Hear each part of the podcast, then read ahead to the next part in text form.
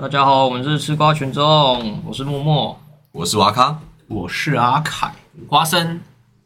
好，我们今天要聊的电影是《超级选秀日》。至于为什么要聊这部电影呢？是因为我前一阵子在电视上突然看到了，然后虽然其实我那时候有在忙，可是我就看了一下，好像很好看，感觉很有趣，所以后来就决定来讲一下这部电影。那我现在做一下剧情的简介好了。首先，《超级选秀日》是一部关于美式足球的选秀日，而美式足球是作为北美四大运动之一，它必定受到所有人的关注。而主角桑尼是作为球队的一一支球队的经理，他心中早已有了想要选的人，但老板想要球队在新闻媒体还有网络方面拥有话题性，所以他施压了桑尼来获得了当年最热门的状元坡卡拉汉，而桑尼将自己的选首轮选秀第七顺位，外加未来三年的首轮，去换到了当年的第一顺位指定权，保证一定可以拿下坡，完成了老板要求的制造出话题性。但他付出了大量的未来，球队内部对他拿下状元感到兴奋，可是要付出未来三年却感到灰心。所有的反弹声浪都直指桑尼，而最终桑尼在选秀会靠着他拥有的资讯，在他的深思熟虑后，展现了他过人谈判能力。那我这边想要先问你们看完这部电影的心得感想。像我自己的话，我是不太了解运动这一方面的各种知识，所以像电影里面有说到什么首轮、次轮、状元这些什么的，我那时候在看的时候，我根本不知道不知道他在说什么，然后就只是以自己的当下的想法去带路吗？对带路，然后我想说，嗯，他那个里面的那些什么首轮选秀选秀权什么的，然后我想，嗯，好像也没有很重要啊，应该还可以。好像没有很重要。对，我就说嗯，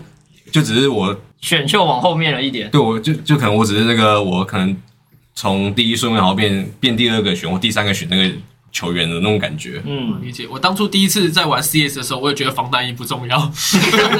后来才知道重要性。OK，对，然后所以他那个里面的那个主角在跟在跟那个其他球队的经理，对其他球球队的经理在谈论那些什么交易交易内容交易内容那些，我嗯没有很重要，你们好好讲的。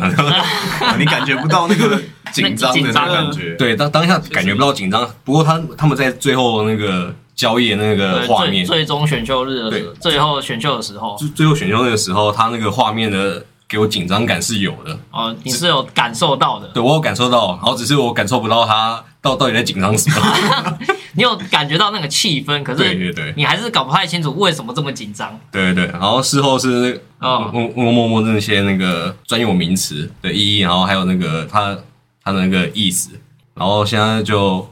比较了解这一都懂了。都懂了哦。那你觉得，如果是完全没有碰过体育的人，就没有像你一样完全没有概念的人，适合看这一部吗？还是最好是看电影的时候有旁边有个朋友帮他解释我还是觉得真的要要有人帮他解释比较好。啊、要有个比较好带入就对了。对，因为像我自己在看的时候，就是真的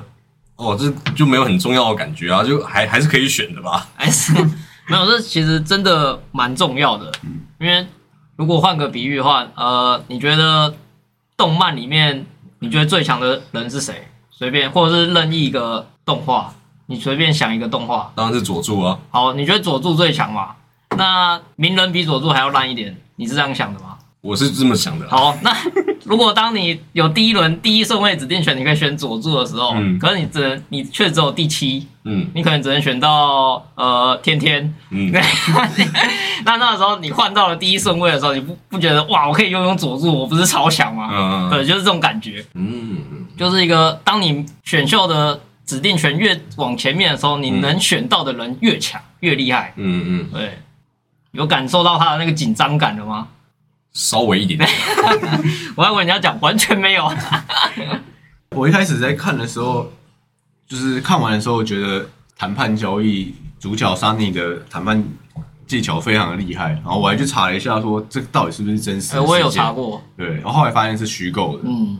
虽然我们我很常看 NBA 或者是这种国外的体育赛事，但是我其实很少去了解选秀啊，对了解选秀或者是交球员交易之间这种事情，嗯就是在赛季跟赛季中间这些交易，我就没什么在关注。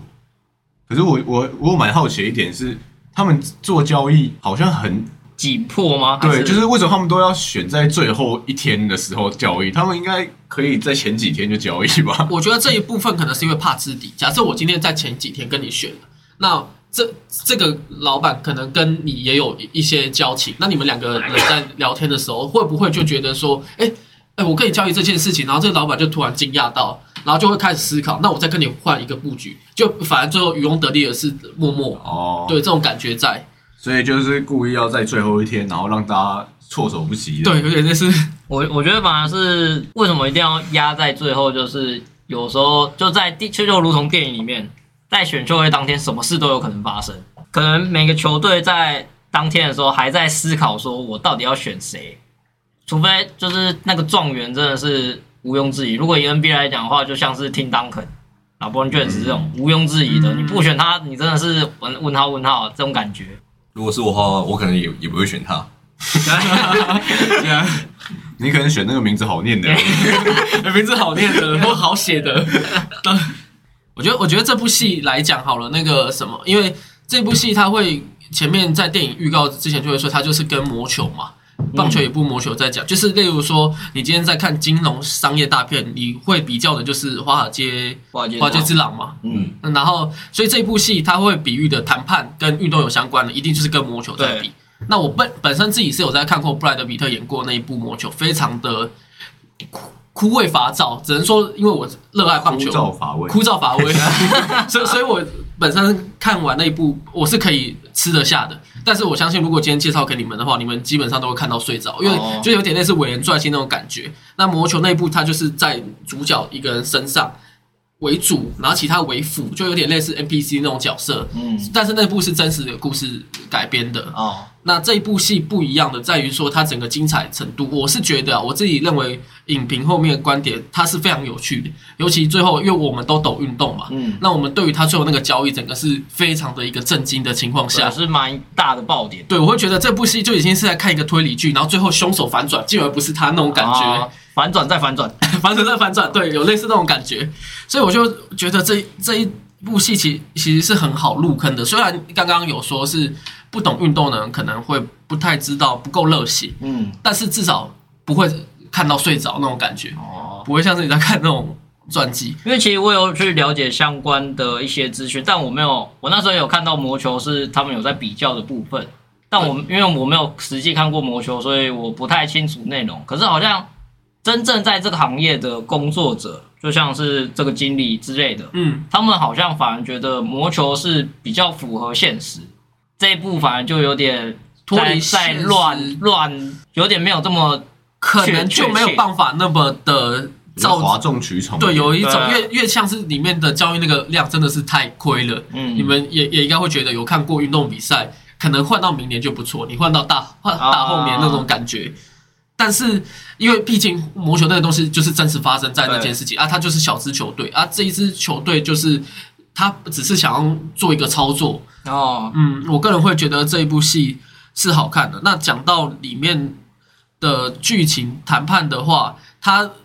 我觉得也浅显易懂，不会让人不知道在演什么。嗯，有的时候谈判你会看到那种睡睡着那种感觉。哦，对对对对对对他好像没有把那个，就是有些谈判会没有把那个紧张的那种气氛情绪给塑造起来，但哦这一部是有，啊，是这一部是整个哎你你当下你会觉得你在看一个惊悚片那而且种感觉。每个人都有自己的立场，然后去思考如何，就好像自己都在占别人便宜，对但实际上好像不是。对，没错。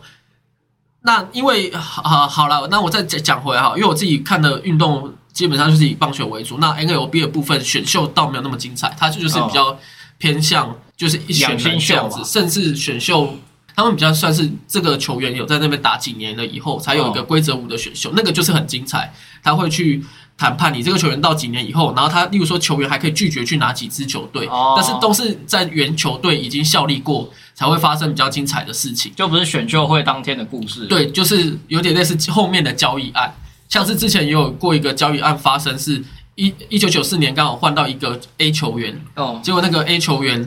因为当年就罢工了，可是他就这一年待在这一年，结果算年资，所以他马上变成自由球员。哦，然后后来这这队的老板只跟他吃了一顿晚饭，然后他就变成自由球员。哦这样哦，对，就是这是一个小小有趣的呃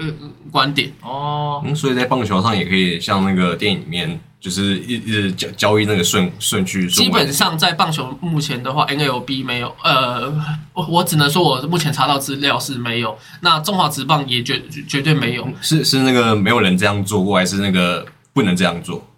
不能这样做。哦，不能这样，做。因为呃 NLB 的话比较偏向都是潜力新秀，我我不太可能说我今天选一个十八岁球员立刻就可以上大联盟。我觉得是选秀的概念不一样，因为以这一步来讲，也是足球首轮跟次轮能选到的球员，就几乎能马上上场。对，就是集战力。我们之前对刚刚有在讨论过，因为就以 NLB 来讲的话，他选的可能要先养个三年，就要让他磨，可能去小联盟磨练自己的球技，哦然后可能练他体能什么之类的，教他观念之类的，他才能正式上场去打球。嗯，但那个美式足球不一样，美式足球就有一个很吃自己的体能跟天赋的部分。对，就如果你是身材高大，然后速度很快之类等等，你有办法去挡人撞人的话，你就几乎可以马上就上场。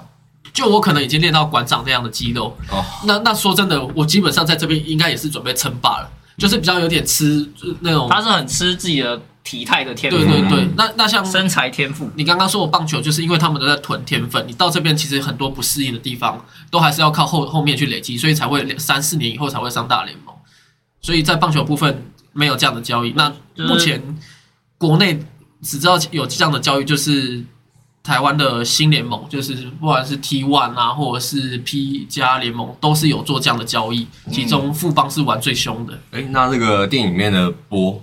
波，他不是那个呃原原本是状元嘛，原定状元，原定状元，可是我看他体态也没有到特别好，好，我他怎么会是状因为元？那是他打的位置的关系，因为那个他的位置是四分位，嗯，四分位就是要拿着那一颗橄榄球，然后冲锋陷阵，一直闪那些肌肉男冲过来要撞他，哦然后他把所以对，球传出去所以他要比较精实一点，然后要比较灵活，他比较灵活啦。哦，然后他也他也是必须场上的一个算是指挥官，然后最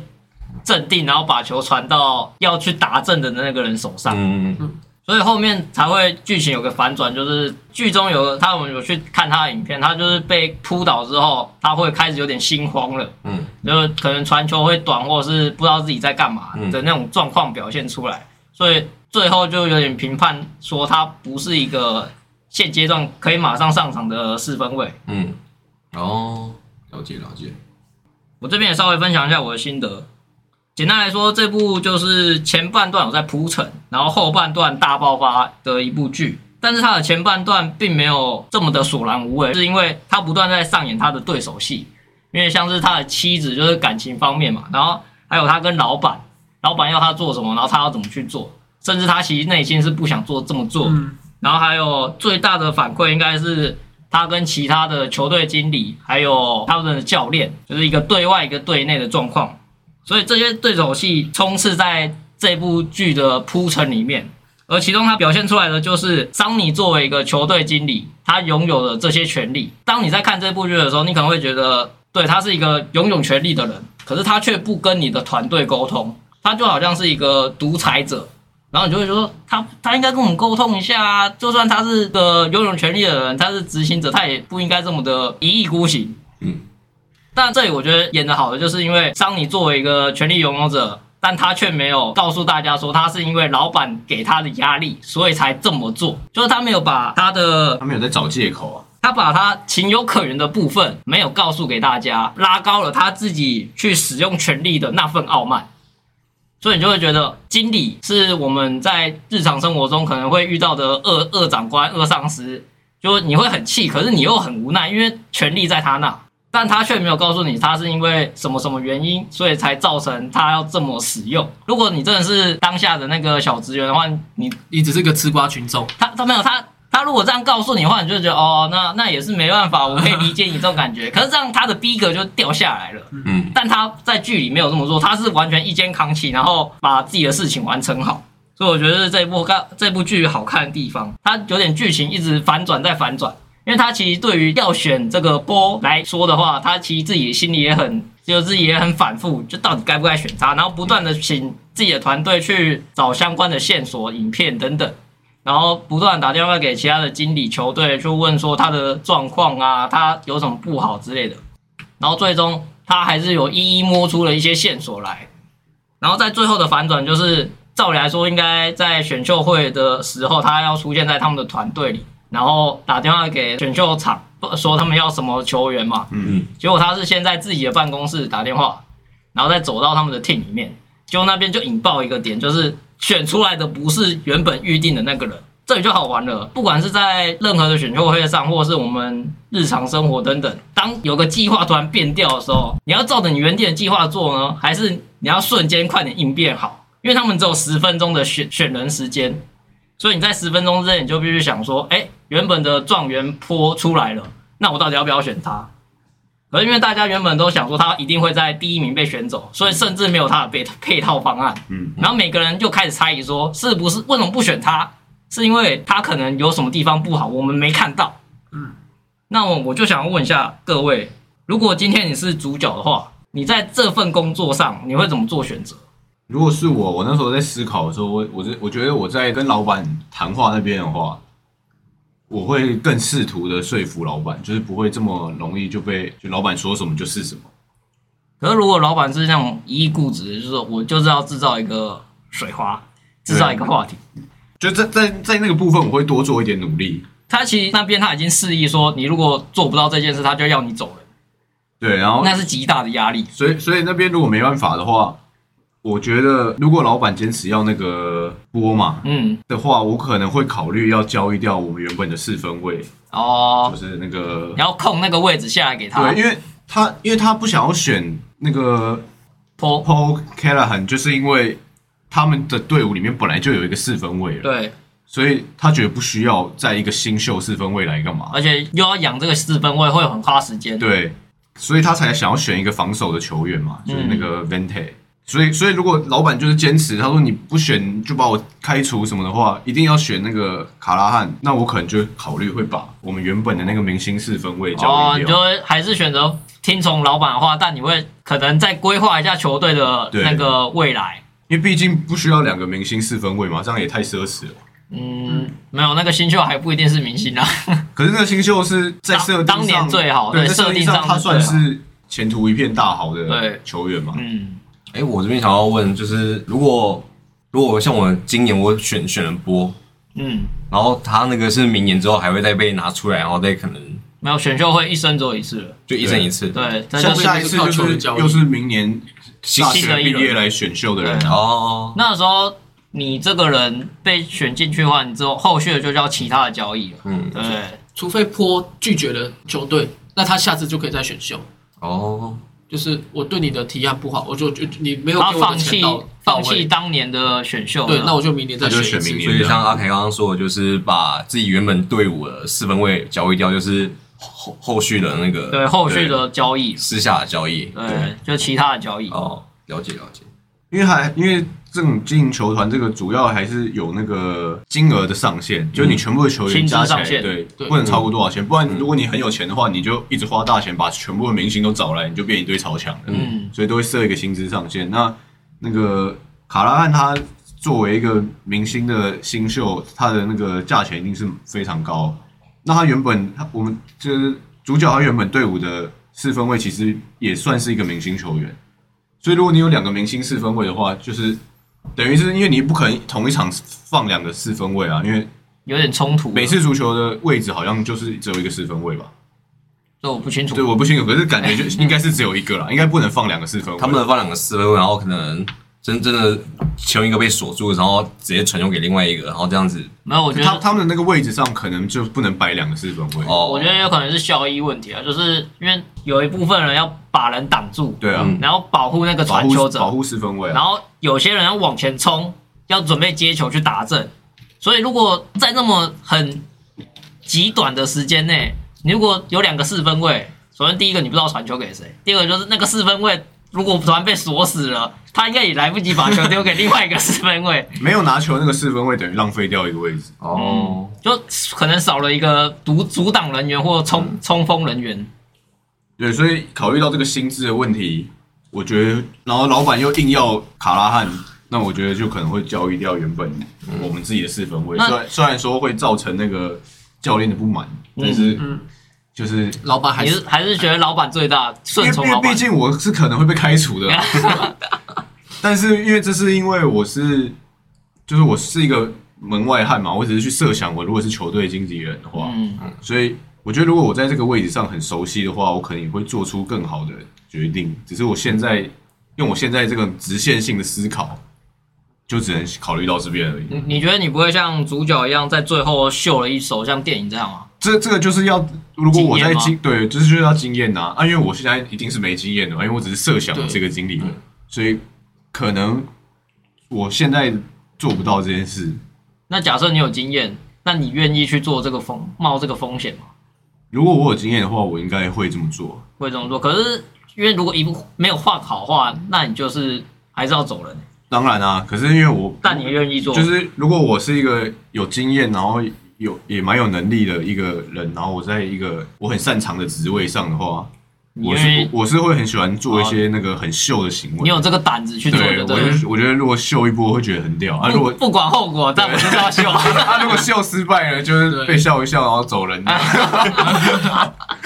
工作不要了，工作不要了那 就秀，不是就秀失败了，你要为你自己的耍酷负责啊。啊！是，我觉得这一题很吃那个经验，就是当下你那个行为，你如果是已经确定我要准备退休了，我当然是照我自己的想法去走，我就是不要听老板话。但是因为今天如果假设我就是一个员工啦，就是反正就是老板底下做事的话，我基本上老板今天或希望想要秀这个水花出来的话，我也会听从老板去选他，然后反而再把我们球队的四分会把它再交易掉，因为其实我们这边看到的都是以选秀为主嘛。那其实真正的运动比赛里面还有包含交易这个成分在。对，那今天反正所有都是结果论嘛，你交易出来，你选进来的人成功了，那当然大家都会把你拱神啊。嗯，教练也是这样啊，我用这一盘菜炒出一个好菜的话，我就不用走了。那今天弄输的话，至少我当时是听老板话，不会因为这件事情而被老板给耿耿于怀这样，然后每次开会都拿出来讨论。但就是球迷，球迷会干你啊。球迷球迷跟教，因为其实它的分层是这样，就是老板对经理，经理对教练，然后球球迷对教练跟经理，嗯，球迷就是对整个球团，对，球迷就对整个球团的。所以，呃，你如果作为经理的话，你就算服从老板的命令好了，但你还是要受到球迷还有教练的反馈，就可能内部上面你没有这么好掌握好，因为会有很多反弹声量，所以最后你很可能还是会下台走人。这个时候我觉得就是真的，像我前述说的，经验要顾好，就是反正我现在在这支球团，我就照老板意思走。但是有一个例外是，呃，看球员本身的意愿，因为其实基本上在这边的新秀都不太会去谈他想要特定很想要加盟哪一支球队，嗯，都是希望说，哎，呃，我可能希望这一支球队先被选比较强上再说。对先被选上再说顺位就好了。对嗯对对对，就是类似这种感觉。但是因为讲回来好，稍微讲一下真实是发生的选秀会上面，日本职棒在一九九四呃一九九八年的时候，曾经有出现一个日本职棒选秀会上，那那个时候有一个球员叫做新元组，嗯他在公开前面就在还没被选之前就说，我就是要进大龙鹰队。哦，那我今天不进大龙，呃，我被其他球球队选走，我就全部都不要。哦。我就什么我都不选，你对方要跟我谈，我都不谈。哦，结果当下欧力士这支欧力士球队，他就就选了新、哦。新元组了，然后结果当下就整个变成说新元组完全并不见面。嗯，这个谈判者就是这位主角哦，的身份，经理人。经理人谈了好几次，视而不见，最后他惯被老当老板又压着说，就是被要处理老好要处理好，哦又被球迷挞伐，就说赶快处理好这件事情，哦因为已经剩没几天了。哦，最后他选择自杀。哦在日本，因为日本就是一个，就是你要为自己负责。太压抑了。哦像像是今年奥运的也是嘛，日本奥运财务大家都知道，因为闭门比赛没有钱，嗯，那所以财务长最后也走投无路，就跑去跳轨自杀。就是日本人在这个职位上，他就是要负责任嘛，嗯嗯所以我负责任，最后就是以死谢罪，他们的武士道精神，哈，也是肯定可以这样讲。如果今天是这种状况的话，那我真的会好好考虑去说服老板。如果真的出现这样状况，但是如果前面这些状况都没有的话，我就觉得只是老板想要玩个水话，我就照老板的意思走。那之后我们再来做这个骚操作，能想到好的骚操作当然是最好，那没有的话也没办法。像我的话，因为我自己本身不了解运动嘛，然后所以可能我真的，我我我可能也会照老老板说的，就是把那个博给用进选进来选进来，然后就呃，如果我我的意意愿的话是想要选其他的，可是我还是可能会照老板的，嗯然后不过我我会把两两我们队的两个四分位那样子，也是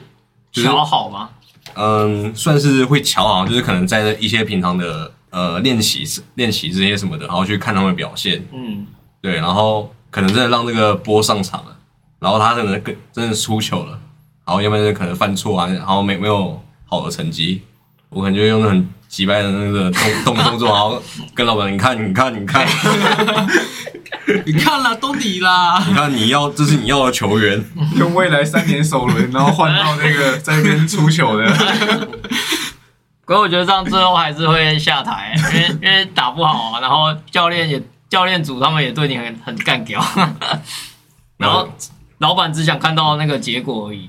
就算了算了，你走吧。你当初为什么要选他？然后你心里要想说啊，当初不就是因为你叫我选他吗？哦，不管不管，你负责，然后就叫你下台了。反正我因为我没经验嘛，所以我没选好的话，我我会下台，然后就算我选照老板那样子选，然后他最后也没没用好，我也我也是会下台，嗯，都会下台，那我不如就直接让让老板出球一下，哦，你选择反过来报复他，弄弄一下老板。但我觉得他会不痛不痒就是了。这个想法也不错，我觉得甚至可以出书诶、就是都要写一个，你看球员都会写自传，教练也会写，这个经理的我写一个自传，然后把当年的控诉这样讲出来，哦。大卖有没有？我赚到书商钱，我就算没有薪水。可以，出书，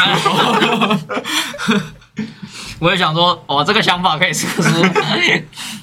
然后，如果是我的话，其实这一题我最主要我想聊的就是，你是会选择是一个听从老板的话去好好执行的一个员工呢，还是你会把自己的意见或者是突破老板的思维来发挥自己的价值的人？啊，目前看起来大家都比较偏向是，我就好好把我的事情做好，就当一个社畜。没有，我一开始就说我要说服老板呀，是你一直把我这条路挡住，好不好？你一直说老板不要，阿老阿老板就说我要极力的说服老板，你连我的话都处理不了，你要怎么去说服老板？所以我选的不说服老板，我选让我选择让老板出球啊。那至于这一题的话，如果是我的话，我可能会先试着想有没有这条路，就我还是会选择先顺从老板，就是毕竟他都已经提出了他的要求了嘛，我还是他领钱的人嘛你。也是社畜嘛？啊，我是社畜啊，刚刚讲那么多，我就是社畜啊，但我会想办法达达到一个团队的平衡诶、就是我可能没办法像剧中的这位主角这么的表演出来的这么一意孤行，然后甚至是把那个自己扛的压力都没有告诉出来。我可能会真的去跟我的教练团讨论说，老板让我们选这个人，那我们接下来应该要怎么处理之类的。啊，可是教练就是说不要啊，对啊，这个时候我毕竟我已经试出我的善意了嘛，而在剧中的话，他则是就是对我们就是要选他，没有原任何原因，就是要选他，他就是最好的。我们除了选他，还有什么选人选之类的吗？所以我，我我会比较偏向试出善意来讨论，或者是干脆就是一开始不是有交易哦，我们就当做没有这回事啊，跟老板说，哎、老板没有啊，没有人要交易，我们交易不出去啊。好摆烂，摆烂，跟老板说啊，没有啦，就是第七顺位换这换换不到啊，换不到啦，这不行啦，那个我们丢未来三年真的不行啦，太多了啦，这样换不到，然后就这么过去了。啊，老板就是说你换不到你就走人啊，你刚刚就是这样对我施压的，那我就试着制造点水花嘛，接下来就看这个水花怎么处理了，我们再来讨论好了。所以，反正我会还是选择在团队内会有一个比较和谐的状况，比较属于团队沟通后，然后得出一个大家最一致的、大家最一致的做法去做。但我觉得我应该没有像那位主角一样，可以这么秀的秀一波，当然，因为我们都不是，我们都没有这个思维在，因为我们没有当过经理人啊，而且毕竟它是电影嘛，嗯，好，那么我想问一下各位，你们有过谈判的经验吗？哇，这一题刚刚好像还没想好。嗯，是真的没有什么谈判的经验啊。如果真要说的话，跟我妈谈判吧。那是前几集有提到的，我妈想要我去高中的时候读那个汽修科，哦，我对汽修完全没有兴趣，嗯，我就跟我妈谈判，你要我读汽修可以，可是你要帮我缴全部的重修费。然后我妈可能也是经不起这股经济上的压力，最后只能妥协了。那我这边也稍微讲一下哦，虽然我不知道这算不算谈判啦，就是我跟我女朋友会有一些小谈判，像是我女朋友可能不喜欢吃某些东西，不喜欢吃青椒，但她要我吃某些东西，要你吃青椒，那我就会说，那我吃这个，但你要去吃那个。哦，你们一起吃青椒。我我把这个例子举出来，不然你一直那个东西那个东西很难理解哦。那我应该用 A 跟 B 代表我不知道你一开始要讲一个，我以为你要讲同一个啊。啊，虽然最后都是没达成，但我觉得这是一个算是一个小谈判的过程啦。然后还有，因为刚刚你讲了那个你跟你妈妈，对，那其实我之前在小时候，我跟父母也是有相关类似的经验，就是我小时候因为英文很差嘛，然后那时候爸妈也是觉得那个英文很重要，要去补习英文，嗯，然后那时候我就被迫去补习了，然后后来我就一直翘课，请大家不要学习这种不好的行为。我现在也很后悔当初没有把英文学好。好，然后那时候就学校补习班的老师反映说，哎，那个默默什么时候的事啊？国中吗？国小五国小六年级吧六年级的，然后他他都没有来上课啊，或者是一直迟到啊什么等等的。后来我爸妈也知道这件事，就来跟我说，哎为什么都没不去上课干嘛的？然后我就跟他说，我就不想去补习班，不然想怎么样？然后完全是叛逆而已，没有谈判。后来反正我就跟我妈说，就是我不想去补习班，可是我英文会努力维持到会及格状况这样。然后我国一真的是有及格啦，但国二国三就下去了。所以我也不知道这算不算一个谈判的过程啦。反正最终我的目的是达到了，没错啦。我最后还是没有去补习，就取就把那个补习给取消掉了。感觉只是爸妈在纵容你而已。如果这种小谈判的话，那我也分享一个小小的谈判，但是呃，就是之前在做这一份第一份工作的时候，也是现在我在做工作的时候，那时候我原本是做兼职的，但是也是一样，就是就是做二十几天，所以其实领到的薪水就是跟正职的很像。嗯，那后来老板在第二年的时候突然跟我说：“哎，那你要不要我用正职啊，然后可以保劳保这样之类的？然后这样的话，但是薪水会稍微比较少，就是如果我原本用兼职的薪水，我可以拿到大概两万七、两万，哎、嗯呃两两两万七、两万八，甚至更多。嗯这样，那他当初是跟我讲说，那就正值两万七，你各位觉得就是就问我可可不可以两万七，但是有加劳健保这种感觉，哦因为原本我们那种小个人工工作室，其实在法律上面是不用保劳健保的，就是五人以下嘛。那他就会这样薪水去跟我谈，但是我后来就当下就觉得说，如果他用这个两万七左右的话，可是我原本可以拿到两万八，就是每个月可以再多一千多块，嗯，我又觉得不行，所以我后来就跟他谈说，不然两万九好了。直接拉高两千，拉高，我就想说，你看我有时候兼职，搞不好加个班就超过二九三零的，对不对？那我就直接两万九帮你做这样。那因为那个时候我们的公司的没有办法像一天上班八个小时，是一天以七个小时为主。那、嗯那呃，可能假日的话上的时数比较多，可能要十二个小时。反正我哦就是跟他谈一百六十个小时，哦，这样大概两万九这样。那他最后也答应了，所以这是在、哦在第一次的谈判里面哦，成功哦，成功了。那第二次就是今年的话，他又跟我换约，嗯因为就是我现在薪水又是呃上班时间又变了，从原本的七小时变成一天都是固定八小时，然后没有十二小，就是八八八八八。嗯那如果我用一百六十个小时去算的话，大家就知道就是二十天，嗯，哦。所以所以也就是说我的每个月可能都可以放到月休十天。哦，他这个时候就跟我讲说，好像我放的天数有点太多，啊太爽了，哦。所以他就又推出一个，那我把你加薪加一千，月变成月薪三万，哦，然后月休八天。可是这个时候又觉我又觉得说，我这样每个月可能要帮你多上一到两天班，甚至我去算，有像十二月份还可以多多上到三天班，可是我却只有领到多那一千块，哦，你觉得所以我后来就拒绝了。哦，所以这就是谈判破裂。啊，你没有在谈，在跟他谈更高，说 OK 啊，可是我要加到三万二，我那时候谈到三三亿，但是后来就没下文了。我老板不爽了。对，老板就会说你你你没什么用嘛，给你那么多钱干嘛？老板后来就没有，就很很对呀呀呀，那至少是一个谈判成功的经验啊。对，就是算是很小的一个经验，因为在大庭广众，你看，你看，如果今天把这个谈出来的话，其他那种月领五六万的话，就觉得哦，好棒哦，这个谈判好棒。我就是自己的一个个人小的经验，有谈判成功了。这样讲的话，其实我之前因为我最近在找租屋房子，然后就租屋很贵嘛，然后就想要尽量把钱压低嘛。嗯，然后有一个房东跟我们约好要看房，然后他就因为还是有其他房客一直在看嘛，然后他就突然跟我说：“哎、那个没办法看，因为有人要迁走了。”